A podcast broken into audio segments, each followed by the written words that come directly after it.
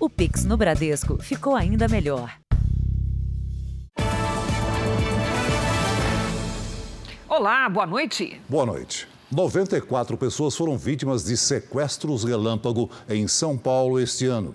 Boa parte delas é atraída por meio de aplicativos de relacionamento. A polícia libertou um homem que ficou 24 horas no cativeiro. Ele perdeu 10 mil reais. A sensação ao reencontrar a família na delegacia é de alívio. O homem foi resgatado nesta casa, usada como cativeiro na cidade de Barueri, na região metropolitana de São Paulo. Os policiais chegaram até aqui depois de apreender um telefone celular. O homem estava deitado e imobilizado. Logo que eu cheguei, eles já colocaram numa cama, amarraram minhas pernas, amarrou meus braços, colocou uma meia na minha boca também, e amarrou e colocou um lenço também. A vítima trocou mensagens, compartilhou o perfil em uma rede social e combinou um encontro na frente da casa da suposta amiga. Acabou rendido pelos criminosos quando chegou ao local. E veio dois rapazes, é, tipo, pra cima de mim. Um estava armado, né? Foi quando ele chegou perto, os dois me seguraram, um deu uma corinhada e empurraram para dentro do carro. Ele foi obrigado a fornecer os dados bancários para a quadrilha e teve um prejuízo de 10 mil reais em transferências PIX. Segundo dados da Delegacia Anti-Sequestro, este ano já foram registrados em São Paulo 94 sequestros relâmpago. 80 foram esclarecidos e mais de 200 sequestradores foram presos. De acordo com a polícia, as plataformas de relacionamento se tornaram alvo desses criminosos pela facilidade em atrair as vítimas, que nem sempre denunciam o golpe. A pessoa se sente envergonhada de fato e vem aquele sentimento de que como eu caí numa situação dessa. Acaba não procurando a delegacia e não registra o fato. Veja agora outros destaques do dia. Governador de Goiás é mais um a anunciar apoio a Jair Bolsonaro. Economistas do Plano Real aderem à candidatura petista. Novo projeto prevê prisão em caso de erros nas pesquisas eleitorais. Polícia descarta legítima defesa no caso do bolsonarista assassinado por petista. Atriz morre em tentativa de assalto no Rio de Janeiro. Caixa anuncia programa que facilita pagamento de dívida para 4 milhões de pessoas e empresas.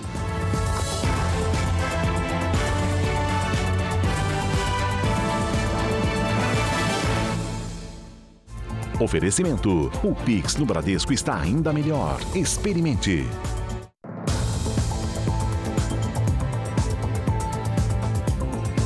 Golpistas fizeram centenas de vítimas usando dados de uma loja física para falsas vendas de eletrônicos e eletrodomésticos pela internet. As vítimas pagaram pelos produtos e depois foram bloqueadas pelos supostos vendedores. Wagner juntou dinheiro por seis meses para comprar um celular novo. Pesquisou bastante até que encontrou uma oferta que parecia atraente numa loja virtual. Tinha um atrativo de 10, 10% de desconto no Pix. Foi pago pelo Pix, né? foi pago no, no nome de uma empresa, não no nome de pessoa física. Então, tudo certinho. A promessa era de entrega em até 15 dias, mas um mês depois do prazo, ele só recebeu a suposta nota fiscal, um prejuízo de quase 6 mil reais. É, agora acho que procurar loja física, né? Eu acho que vai ser mais garantido você ver, ter na mão e comprar. O site da loja virtual está desativado e coleciona queixas de consumidores numa plataforma de reclamações. O Alex é mais um deles. Comprou pela internet um fogão, pagou à vista via Pix, mas nunca recebeu. O produto está vindo, está em estoque, está em separação, foi coletado, toda, toda a parte certa mesmo, né? E sempre está em contato pelo WhatsApp, por e-mail e sendo respondido durante muito tempo, até que depois acabou, sempre sumiu, né? A loja de eletrodomésticos é uma empresa registrada e com endereço físico no Rio de Janeiro, mas está fechada. O telefone de contato que aparece no site está fora do ar. Este número de telefone não existe. E para não correr o risco de fazer compras pela internet, ficar na expectativa de entrega, mas não receber o produto, é preciso seguir algumas dicas importantes. Não use redes públicas de internet para realizar a compra. Procure sites de empresas já conhecidas no mercado. Se a oferta estiver muito mais barata do que a média, desconfie. Sites que fornecem Pix ou boletos, eu não recomendo que o consumidor faça qualquer aquisição porque quando se trata do Pix ou ainda do boleto bancário, é quase impossível conseguir buscar a restituição daquela quantia que o consumidor pagou. Seis mulheres foram presas no Rio de Janeiro suspeitas de participação numa rede de exploração infantil. Segundo a polícia, elas obrigavam crianças e adolescentes a pedir dinheiro na zona sul da cidade. Jogar futebol para chuteira é dinheiro, porque tem trabalho, é muito caro. Os sonhos são de crianças que perderam a infância.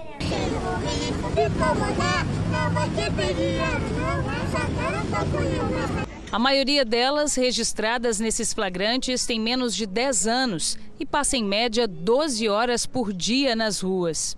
Debaixo de sol ou de chuva, vendem mercadorias, pedem dinheiro e comida.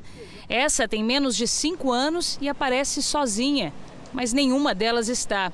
São observadas de longe por adultos que monitoram tudo o que foi arrecadado. A investigação mostrou que essas crianças e adolescentes eram explorados pelos pais ou outros adultos próximos. Eles vinham de comunidades carentes para arrecadar dinheiro aqui, em bairros nobres da zona sul do Rio. Os mais novos eram os preferidos porque conseguiam mais doações. Essas crianças não estudavam, não descansavam e muitas vezes também não comiam. Os dois adolescentes disseram isso, que elas obrigam elas falam bem claro para as crianças: primeiro a gente se alimenta, depois vocês se alimentam. Seis mulheres foram presas por associação criminosa e abandono de incapaz. Segundo a polícia, pelo menos seis crianças eram vítimas da rede de exploração infantil. No Brasil, trabalho antes dos 16 anos, com registro em carteira de trabalho, é proibido. A partir dos 14, são autorizados somente contratos como aprendiz. Mesmo assim, no último levantamento feito pelo IBGE em 2019, quase 2 milhões de crianças viviam nessas condições. As crianças foram encaminhadas para o Conselho Tutelar, que entregou as crianças, é, mediante termo de entrega, para parentes. Mas os parentes foram avisados que não podem cometer o mesmo ato que essas mães ou esses responsáveis estavam fazendo. 34 pessoas tiveram prisão decretada no Rio Grande do Sul por envolvimento no chamado golpe dos nudes, que são fotos íntimas usadas para extorquir dinheiro. Sete dos envolvidos já estão presos por outros crimes. O proprietário deste restaurante foi uma das vítimas. Nas imagens, um homem entrega um envelope para a recepcionista. Na embalagem, ameaças escritas em um papel. O empresário de Santa Catarina pagou 7 mil reais para que fotos íntimas enviadas pela internet a uma suposta adolescente não fossem divulgadas. Viemos aqui só para fazer uma visitinha ali pro amigo, né, cara? Que ele ficou num compromisso comigo e me deu sete contos e simplesmente me esqueceu, né? Eles estiveram na casa dessa vítima, filmaram a casa dela, a casa da filha dela e tiveram estabelecimento comercial também fazendo filmagem, justamente para causar mais temor nessa vítima e fazer com que ela entregasse os valores. O esquema era liderado por sete pessoas de dentro de presídios gaúchos. Para receber fotos íntimas das vítimas, os criminosos entravam em contato fingindo ser jovens interessadas em relacionamentos. Depois, simulavam que a troca de mensagem havia sido descoberta pelos pais das supostas menores de idade. A partir daí, começavam a extorquir dinheiro. Em três meses, o grupo movimentou cerca de 2 milhões e meio de reais. Nesta gravação, um dos criminosos se faz passar por um policial. Vou ser bem franco com o senhor. Se a família insistir em tocar aqui o processo para frente, a denúncia, o senhor vai para a cadeia, certo? Porém, a família me falou de um acordo que vocês tinham feito, certo? Estou entrando em contato com o senhor para ver se o senhor não quer resolver da melhor forma possível com essa família, pagando esse valor, ao invés de sofrer aí um processo, uma denúncia, um transtorno, é isso. Então já são mais de 100 prisões pela delegacia de esteio de autores de golpe dos nudes. O importante é que a pessoa se resguarde e denuncie se cair no golpe. No Rio de Janeiro, um motorista em um carro de luxo foi surpreendido por assaltantes quando estacionava em uma rua da Zona Oeste. As imagens mostram dois criminosos que saem de um outro veículo. Eles ameaçam a vítima, que não reage, e em seguida sai de cena. Na sequência, um dos ladrões assume a direção do carro de luxo e vai embora, acompanhando o veículo dos comparsas. A Rússia disparou sete foguetes contra a cidade de Zaporizhia, numa das regiões anexadas pelo país no sul da Ucrânia. Ao menos duas pessoas morreram e oito ficaram feridas, incluindo uma criança. As equipes de resgate trabalham no que restou de um prédio de cinco andares. Além de Zaporizhia, Kherson, também no sul, e Donetsk e Luhansk, no leste do país, fazem parte do conjunto de regiões assumidas pela Rússia decisão contestada pelos Estados Unidos, pela União Europeia e pela ONU. Na prática, o exército russo não teria controle real dessas localidades, já que partes delas foram retomadas pelos ucranianos. Zaporizhia também é o centro de uma disputa por controle atômico. Após Vladimir Putin nacionalizar a maior usina nuclear da Europa, a agência da ONU responsável por tratar do tema anunciou que vai visitar Kiev e Moscou. O objetivo é criar uma zona livre de bombardeios no entorno do local, controlado pelos russos desde março. Hoje, 44 líderes europeus se reuniram em Praga, na República Tcheca, para discutir a segurança do continente. O presidente da Ucrânia, Volodymyr Zelensky, participou do encontro por videoconferência. Já a Rússia ficou de fora. A União Europeia também anunciou um oitavo pacote de sanções contra Moscou. As medidas afetam o mercado marítimo de petróleo russo, uma tentativa de atingir a economia do país e enfraquecer as capacidades militares de Moscou. Investigações da polícia sueca indicam que os vazamentos no gasoduto que leva combustível da Rússia para a Europa foram causados por explosões. De acordo com o relatório, há indícios de sabotagem, mas não foram apontados os autores. Quatro pontos de vazamento foram identificados no gasoduto Nord Stream. Dois na Suécia e dois na Dinamarca, que também apura o caso. A Rússia negou ter qualquer relação com os danos. O gasoduto foi alvo de sanções por causa da guerra da Ucrânia. O governo federal enviou o pedido formal de adesão do Brasil à Organização para a Cooperação e o Desenvolvimento Econômico, a OCDE. O grupo reúne 38 dos países mais ricos do mundo. De Brasília, nosso colega Luiz Fara Monteiro tem os detalhes. Boa noite, Fara.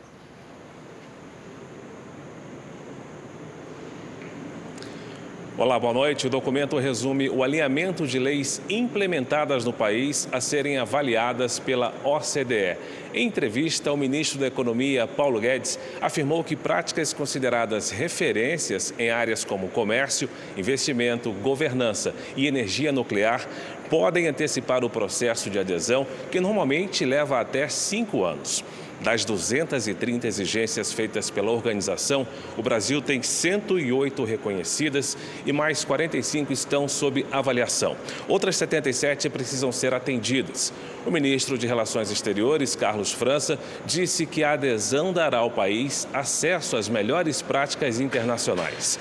26 comitês setoriais operam para dar andamento aos trabalhos. A OCDE atua na discussão de políticas públicas e econômicas e fazer parte dela aumenta a credibilidade do Brasil em relação a investimentos internacionais. Cris e Celso. Obrigada, Fara. Você vai ver a seguir. Brasil deve colher a maior safra de grãos da história. E também, quadrilha suspeita de fraudes bilionárias com criptomoedas é alvo de operação.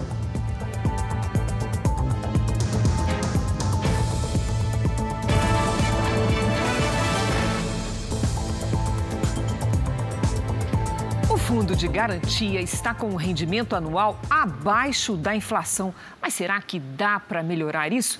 É o tipo da pergunta que a gente tem de fazer para Patrícia Lages. Oi, Patrícia, boa noite.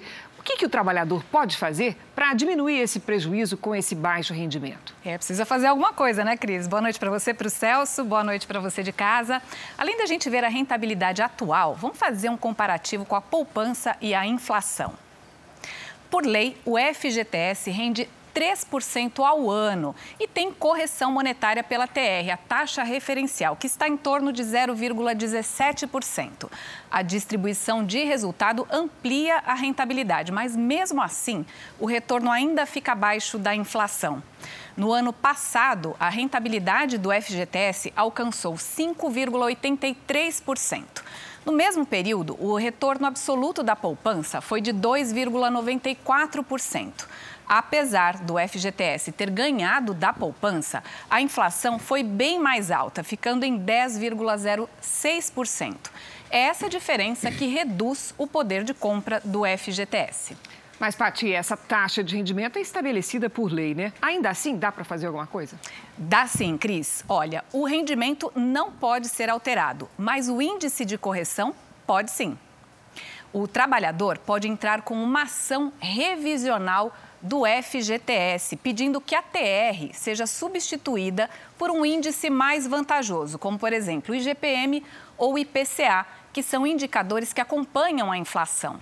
Com essa ação, a correção pode ser aplicada sobre todos os depósitos feitos nos últimos 30 anos, não só sobre os depósitos futuros. Existe uma ação aguardando julgamento no Supremo Tribunal Federal para que esse índice seja mudado automaticamente para todos os trabalhadores. Porém, provavelmente essa decisão vai valer para depósitos futuros, ou seja, ela pode não valer para o saldo que já está na conta.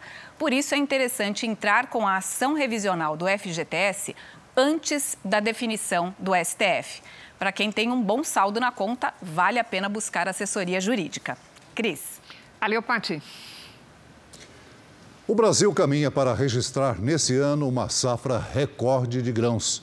Só a produção de milho deve ser 25% maior e impulsionar as exportações do produto. É do campo que brotam boas notícias. Pelas projeções do IBGE, o Brasil deve colher este ano quase 262 milhões de toneladas de grãos. É a maior safra da história. São quase 9 milhões de toneladas a mais que na última estação. Arroz, milho e soja correspondem a mais de 90% da produção do país.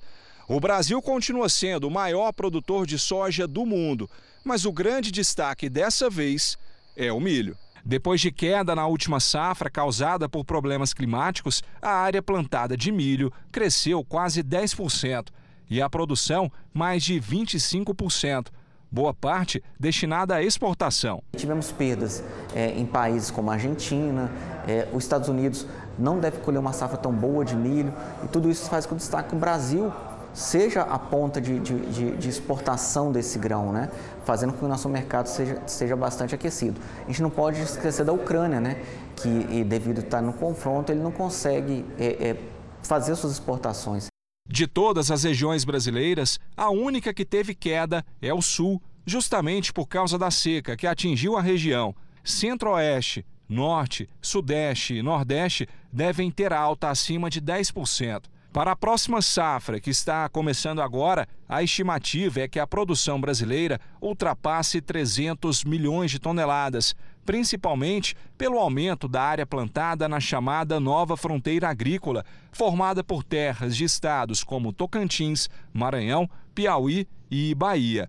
Carlos é produtor rural está otimista. O produtor está preparado, máquinas no campo e agora é esperar a chuva, na época adequada para um bom desenvolvimento do milho. Desde o início da primavera, a chuva é destaque na previsão do tempo. O que muda é a intensidade e também a região atingida. Vamos conversar com a Lidiane Sayuri. Olá, Lid, boa noite. Essa chuva vai ajudar, pelo menos, a melhorar a condição dos reservatórios de abastecimento? Parcialmente, Cris. Boa noite para você. Oi, Celso, boa noite. Uma ótima noite para todos que nos acompanham. Olha, em relação ao mesmo período do ano passado, o reservatório do Descoberto, no Distrito Federal, é o único que apresenta queda. Mas a partir de agora, a chuva deve ser mais persistente por lá e esse índice pode aumentar. No Castanhão, Ceará, o volume mais que dobrou. E no Cantareira, aqui em São Paulo, apesar de um aumento tímido, a situação ainda é de alerta, já que tivemos o pior agosto dos últimos sete anos. Pelo satélite, observamos nuvens carregadas no centro-sul do país. Nesta sexta-feira, uma frente fria e um ciclone podem causar temporais. Com risco de granizo no norte de São Paulo, em Minas Gerais, Goiás, Mato Grosso e em Rondônia. Ventania desde o Rio Grande do Sul até o Espírito Santo e ressaca entre o Rio Grande do Sul e Santa Catarina. Nas áreas claras do mapa, aquele sol sem chuva. No Nordeste, chuva rápida no litoral. No oeste da Bahia, as pancadas podem vir com raios. Em Porto Alegre, 22 graus com chuva à noite. No Rio de Janeiro, chuva, raios e até 30. Em Campo Grande, 24. Em Macapá e Manaus, até 35. Na Grande São Paulo, previsão de chuva nos próximos dias, exceto no sábado. Nesta sexta, a temperatura mais alta será registrada logo cedo, 26 graus. Depois diminui até os 17. Tempo delivery para a Kátia e o Geraldo. Eles são de Salvador, Bahia. Vamos lá. Oi, Kátia, Geraldo. O sol aparece nos próximos dias e tem chance de chuva rápida apenas de manhã. Sexta e sábado com 30 graus. No domingo, faz até 29. Peça você também previsão personalizada para qualquer cidade do Brasil e do mundo pelas redes sociais com a hashtag você no JR. Cris Celso. Obrigada, Lidy. Até amanhã, Lidy. Até. Veja a seguir. Projeto na Câmara prevê prisão em caso de erros nas pesquisas eleitorais. E também, mais de 45 toneladas de cocaína são apreendidas nas rodovias do país.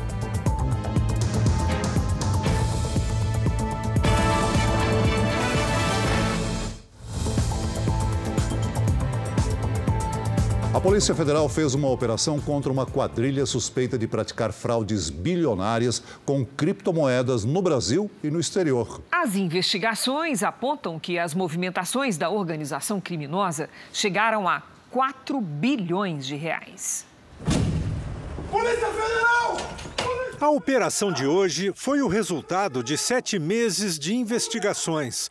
A Polícia Federal teve a colaboração da Interpol e dos Estados Unidos. Foram cumpridos 20 mandados de busca e apreensão nos estados do Rio de Janeiro, São Paulo, Santa Catarina e Paraná. A ostentação e o luxo da quadrilha chamam a atenção. Na mansão usada pelo grupo foram encontrados muito dinheiro, relógios de grife, uma parede inteira com tênis importados e até uma caixa com barras de ouro. Também foram apreendidos quadriciclos e veículos de alto valor no mercado. Na casa havia ainda um estoque com mais de 500 garrafas de uísque. Segundo a Polícia Federal, a organização criminosa é comandada por um brasileiro e movimentou 4 bilhões de reais. O grupo é investigado por lavagem de dinheiro, estelionato e fraude contra o sistema financeiro, por operar um esquema de pirâmide. O líder da organização criminosa definiu que o serviço a ser oferecido seria o aluguel de criptoativos com pagamento de uma remuneração. As promessas de que o lucro poderia alcançar até 20% do dinheiro investido nunca foram cumpridas. Na verdade, os valores eram desviados em grandes partes para aquisição de itens de luxo, bens imóveis, móveis, joias, todo tipo de produto, uh, uh, gastos pessoais, todo tipo de, de, de produtos eram adquiridos com os recursos das vítimas. Em nota, a defesa do brasileiro envolvido afirma que o cliente nega as irregularidades e que está à disposição para prestar todos os esclarecimentos. E na região de Ribeirão Preto, no interior de São Paulo, 27 pessoas foram presas numa outra operação da Polícia Federal. O grupo é suspeito de envolvimento com lavagem de dinheiro e contrabando. Foi preciso um ônibus para transportar tanta gente presa. Entre os 27 estão empresários e até um delegado aposentado da Polícia Federal. Todos envolvidos em um esquema milionário de lavagem de dinheiro. Segundo a investigação, a quadrilha usava contas em nome de laranjas para comprar produtos nos Estados Unidos e na China. As mercadorias entravam no Brasil clandestinamente pelo Paraguai e depois eram vendidas em empresas do grupo. Os suspeitos foram presos em condomínios de luxo de Ribeirão Preto, no interior de São Paulo, onde a Polícia Federal apreendeu joias e carros importados. Dentro de um dos veículos, avaliado em quase um milhão de reais, havia 250 mil reais em dinheiro. A polícia bloqueou 250 mil dólares, cerca de um milhão de reais, em criptomoedas. As investigações apontaram ainda que a quadrilha também fazia negócios com organizações ligadas ao tráfico de drogas. A operação da Polícia Federal, Receita Federal e Ministério Público também prendeu integrantes do grupo em Minas Gerais e no Paraná. A polícia confirmou a prisão preventiva do homem que matou um amigo durante uma discussão política. O acusado, que é eleitor de Lula, alegou legítima defesa, mas a polícia descartou a hipótese. A vítima apoiava o presidente Bolsonaro. Na rua onde aconteceu o crime, vizinhos preferem não comentar. A esposa da vítima, José Roberto Gomes Mendes, também não quis gravar entrevista. Ela mora em São Paulo, mas o marido vivia nessa casa em Itanhaém, no litoral sul onde foi assassinado. José Roberto tinha 59 anos. Segundo a mulher, ele morava com um amigo.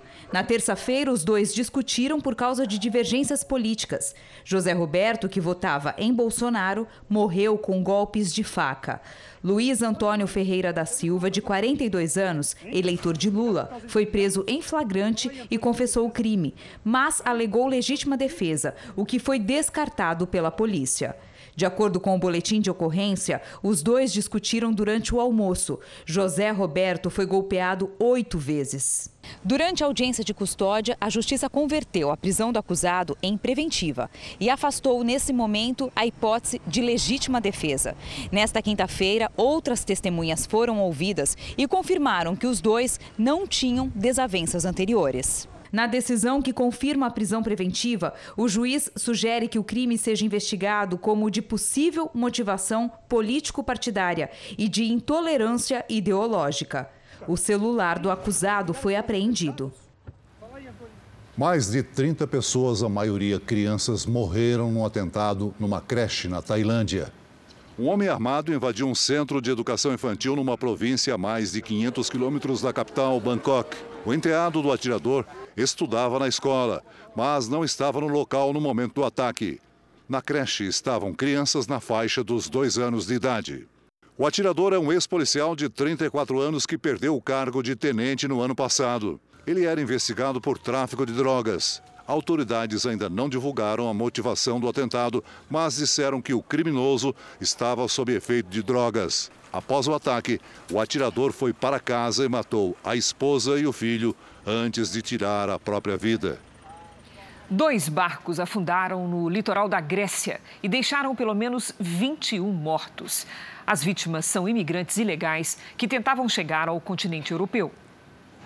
Quem conseguiu nadar até a costa enfrentou ventos que passavam dos 100 quilômetros por hora.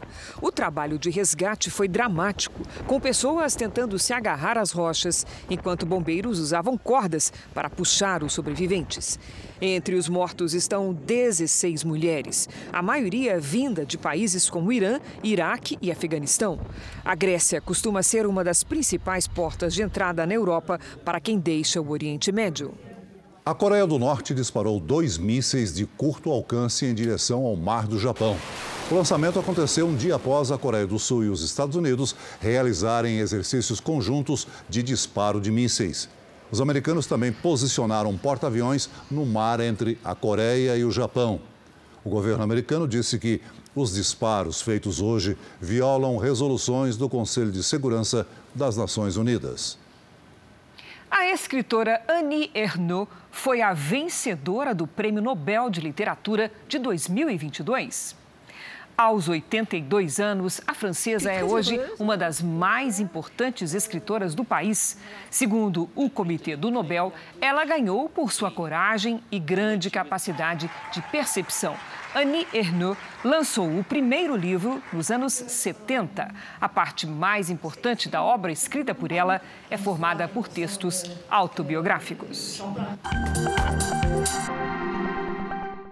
Dois dos três estudantes feridos a tiros por um aluno de 15 anos em uma escola em Sobral, no Ceará, permanecem internados. Um deles em estado gravíssimo. O adolescente baleado na perna passou por cirurgia. O terceiro ferido recebeu alta. O jovem que atirou e o pai prestaram depoimento hoje.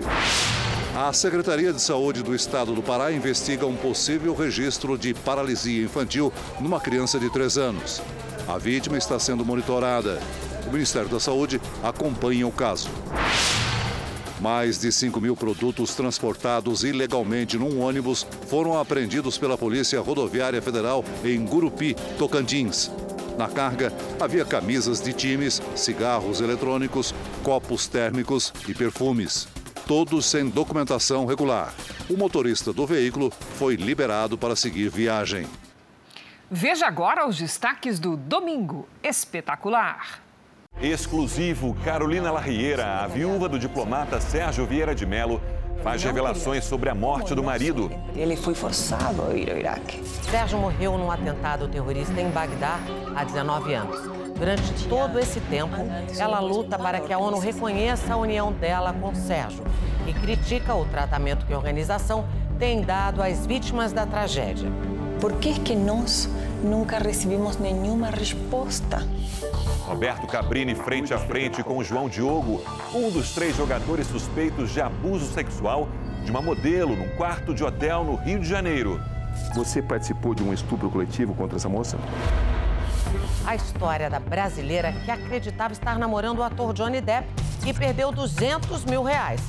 Do canteiro de obras para o sucesso nas redes sociais. Como estão hoje os pedreiros cantores, que ficaram conhecidos no mundo todo com uma brincadeira.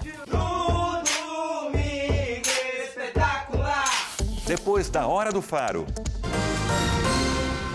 A Caixa Econômica Federal anunciou hoje a campanha Você no Azul, uma ação que oferece até 90% de desconto na renegociação de dívidas. A iniciativa deve beneficiar 4 milhões de pessoas e 400 mil empresas. Sabe aquela prestação de apartamento que virou uma bola de neve para pagar?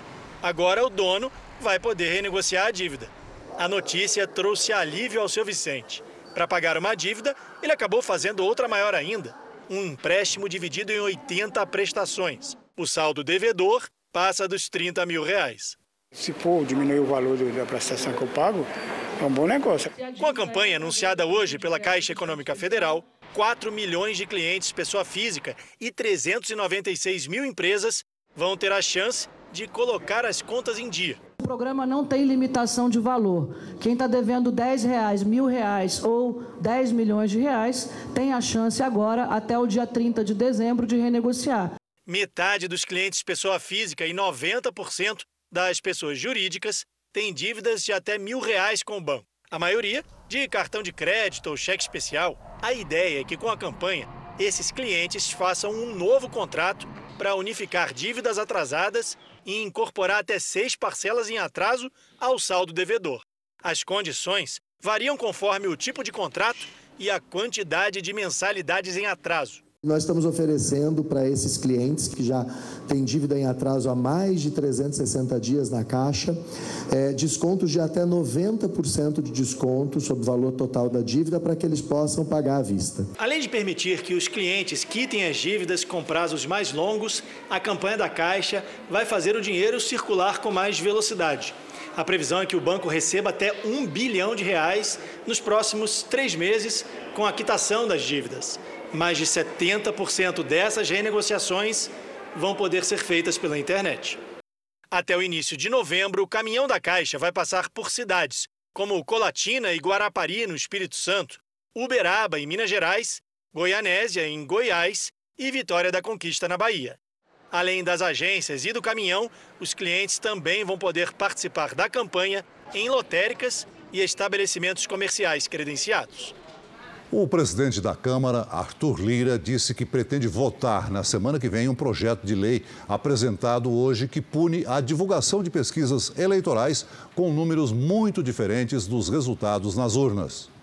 O projeto do deputado Ricardo Barros, líder do governo na Câmara, torna crime divulgar uma pesquisa discrepante dos resultados definitivos do Tribunal Superior Eleitoral, além da margem de erro definida pelos próprios institutos, que pode variar de 2 a 3 pontos percentuais. Na prática, o projeto prevê pena de 4 a 10 anos de prisão e multa para quem realiza e quem contrata a pesquisa 15 dias antes do dia da eleição, se o resultado tiver diferença acima da margem de erro. O veículo de comunicação que divulgar uma pesquisa será obrigado a publicar também todas as outras sondagens registradas na Justiça Eleitoral no mesmo dia e no dia anterior, sob pena de multa de até mil salários mínimos. Eu fiz o máximo que eu pude para fazer um, uma proposta que me parece 100% importante para o eleitor, para quem, quem quer se informar por pesquisa, por pesquisa eleitoral, vai ter todas as pesquisas disponíveis né? e vai ter segurança de que não tem ninguém enganando ele com o resultado da pesquisa.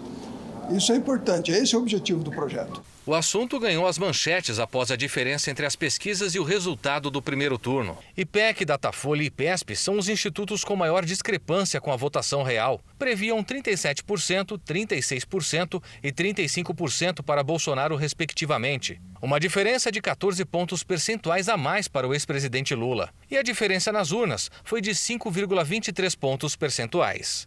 Quaest, Atlas Intel, Poder Data, Ideia, MDA e Paraná Pesquisas também erraram, principalmente em relação aos votos válidos para Bolsonaro. Previam entre 38% e 41% para o atual presidente, que teve 43,20% nas urnas. O projeto de lei deverá tramitar em regime de urgência na Câmara. O objetivo é votar o texto já na semana que vem. Nós temos que analisar a responsabilidade objetiva de quem seria, se o dono da empresa, do estatístico, do matemático, enfim.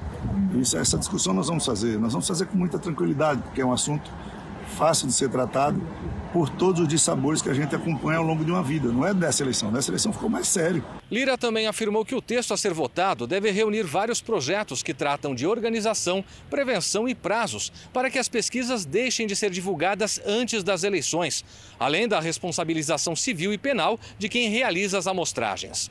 O presidente da Câmara também deixou claro que a instalação de uma CPI sobre os institutos deve ocorrer assim que as assinaturas forem colhidas e o objeto da investigação for analisado. O deputado Eduardo Bolsonaro, do PL, já iniciou a coleta das 171 assinaturas necessárias para a abertura de uma CPI na Câmara. O senador Marcos Duval, do Podemos, disse que já reuniu mais assinaturas do que o mínimo necessário para a abertura da CPI no Senado. O presidente da casa, Rodrigo Pacheco, ainda não se manifestou sobre a instauração da comissão. O teste de integridade das urnas eletrônicas no primeiro turno das eleições não apresentou problemas. O Tribunal Superior Eleitoral comparou os votos de 641 urnas com os registrados em papel. Segundo o presidente do TSE, ministro Alexandre de Moraes, isso confirma a transparência do sistema eleitoral brasileiro. Todas as urnas conferiram é, os votos dados na urna com os votos dados em papel. 20 anos é, de absoluta lisura é, das urnas eletrônicas com comprovação imediata pelo teste de integridade. Eleições 2022. O presidente Jair Bolsonaro, candidato à reeleição, recebeu hoje o apoio de governadores e do presidente da Câmara. São os acordos mais recentes de aliança para o segundo turno. Candidato do PL à reeleição, o presidente Jair Bolsonaro recebeu em Brasília o apoio do governador reeleito de Goiás, Ronaldo Caiado, do União Brasil. Povo goiano, em nome de todos aqueles 7 milhões e 200 mil goianos, trago aqui o abraço e o apoio e a certeza que o senhor terá lá uma vitória ainda maior no segundo turno. Dedicado a fechar alianças políticas, o presidente ainda recebeu no Palácio da Alvorada os governadores Gladson Cameli, do Acre, Antônio Denário, de Roraima, Mauro Mendes, de Mato Grosso e Wilson Lima, do Amazonas.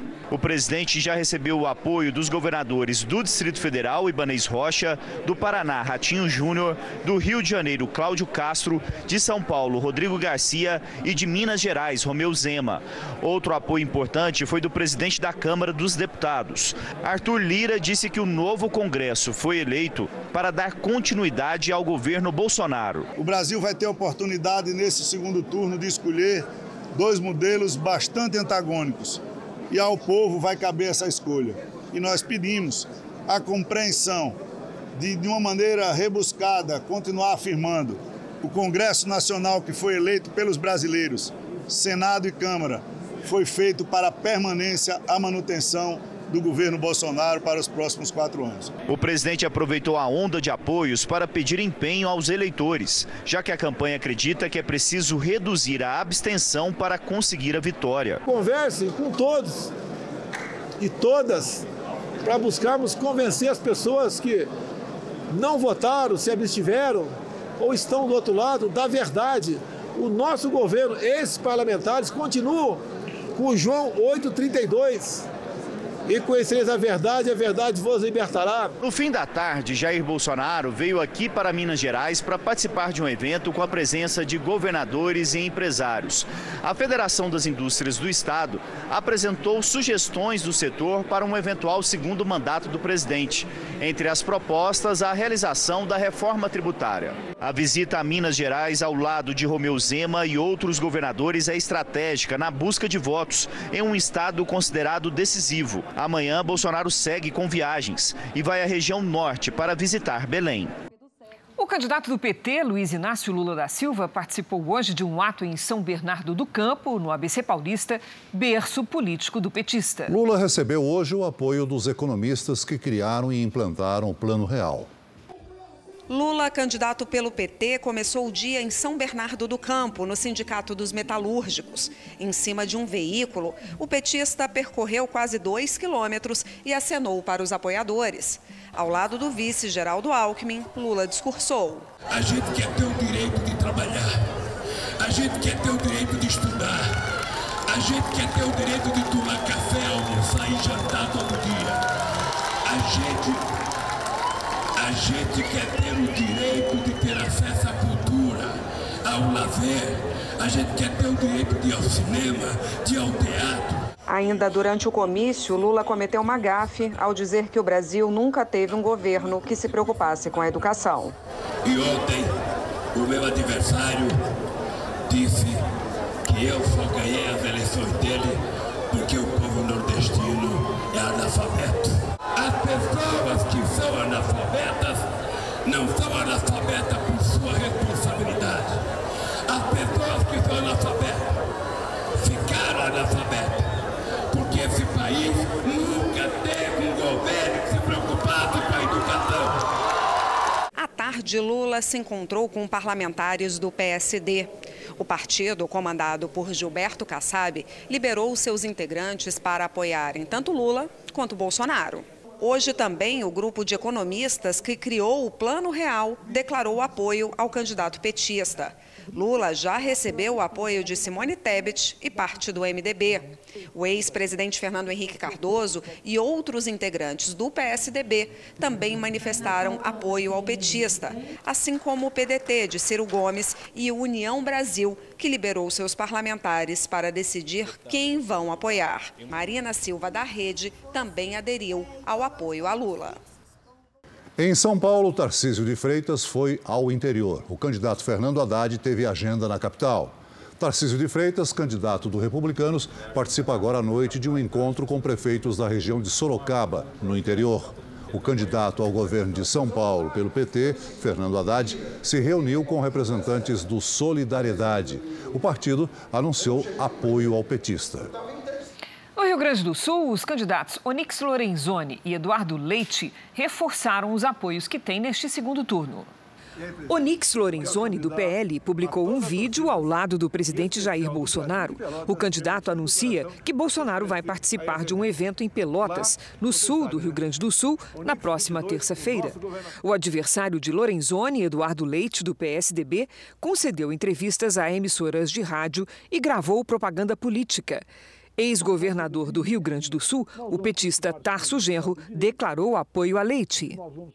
Vamos ver como foi a agenda dos candidatos ao governo da Bahia. O candidato do União Brasil, a Semineto, se reuniu com lideranças de várias cidades do estado em Salvador.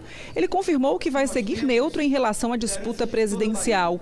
A CM voltou a comentar o apoio do candidato João Roma, do PL, que ficou em terceiro lugar nas urnas no primeiro turno. É o momento, sim, do diálogo, é o momento da gente construir pontes, da gente agregar todas as pessoas que desejam um futuro diferente para a Bahia. Jerônimo Rodrigues, do PT, participou de um encontro com aliados no comitê de campanha. Hoje, o candidato ganhou o apoio de mais dois prefeitos que fizeram oposição no primeiro turno. Nós temos é, prefeitos e aliados que vieram do ex-ministro e tivemos ainda a vinda de, de prefeitos do partido do ex-prefeito de Salvador. Os primeiros dias após o primeiro turno foram marcados pelas mesmas estratégias: reforçar as alianças e buscar novos apoiadores. Os candidatos também trabalham para mobilizar os eleitores que faltaram à votação no domingo.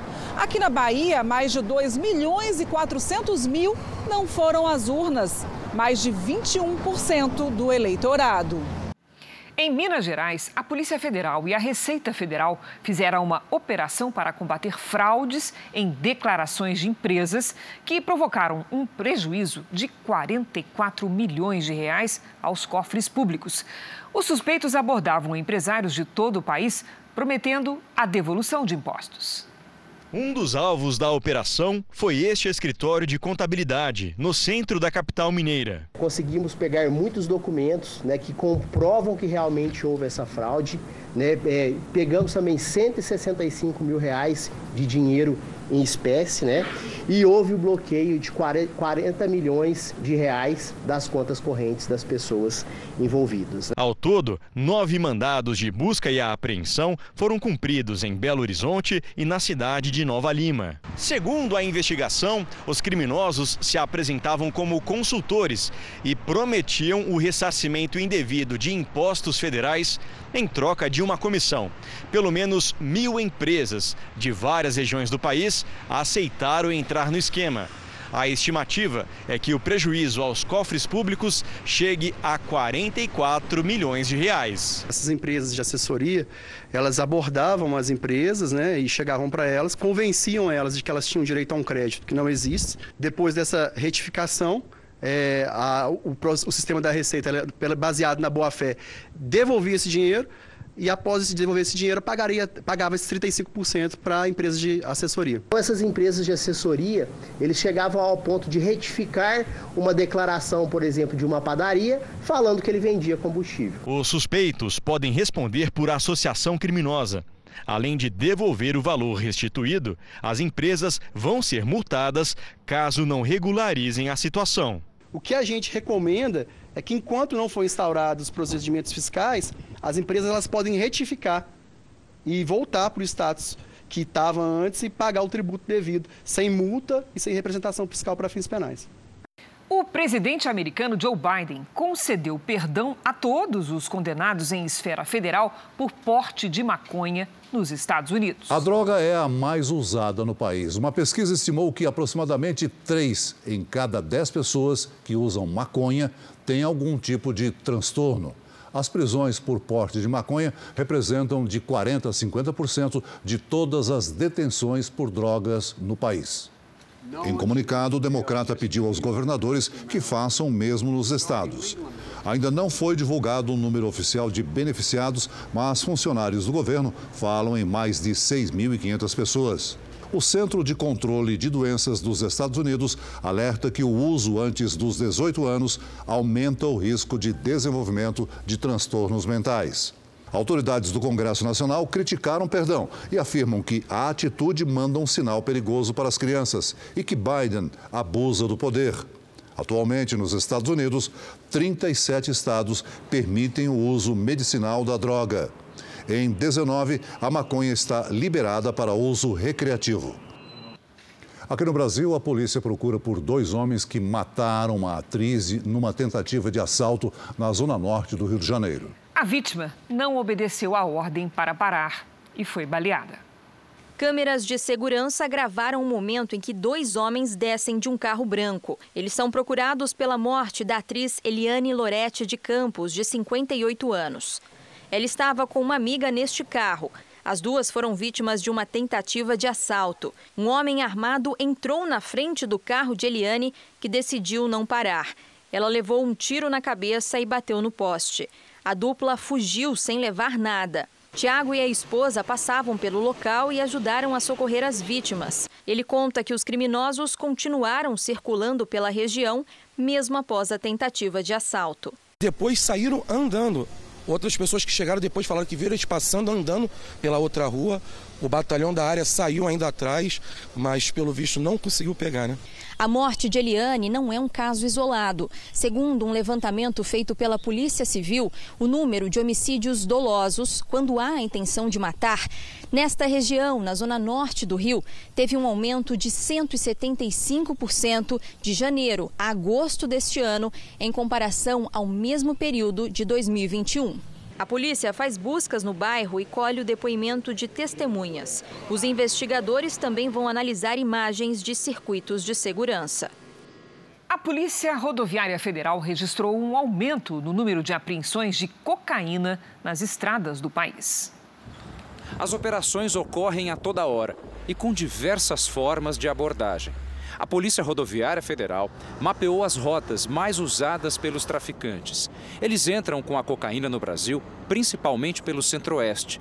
Mas neste ano, uma outra região entrou na mira da investigação, o Nordeste. É, o Nordeste ele é um mercado consumidor forte de drogas também e ele tem portos que podem eventualmente servir como escoamentos de droga para fora. Do dia 1 de janeiro até ontem, foram apreendidas 45 toneladas e meia de cocaína nas estradas federais de todo o país. É um aumento de 56% em relação ao mesmo período do ano passado, quando as apreensões foram de pouco mais de 29 toneladas. A PRF afirma que a tecnologia é cada vez mais usada no trabalho de investigação. Hoje a polícia consegue fazer um trabalho mais apurado, é fazer abordagens mais assertivas e conseguir combater melhor o crime parte da cocaína apreendida é transformada numa das drogas mais devastadoras para os usuários, o crack. Eles também desenvolvem alguns problemas, como psicose, ouve coisa, vê coisa, se amedronta o tempo todo, e é, é, é, um, é um dos efeitos psiquiátricos piores que ele pode produzir. Essa edição termina aqui e à meia-noite e meia tem mais Jornal da Record. Fique agora com o um episódio especial de Reis, o encontro entre Davi e Saul. E logo após Amor Sem Igual, tem eliminação ao vivo em A Fazenda. Ótima noite para você. Boa noite.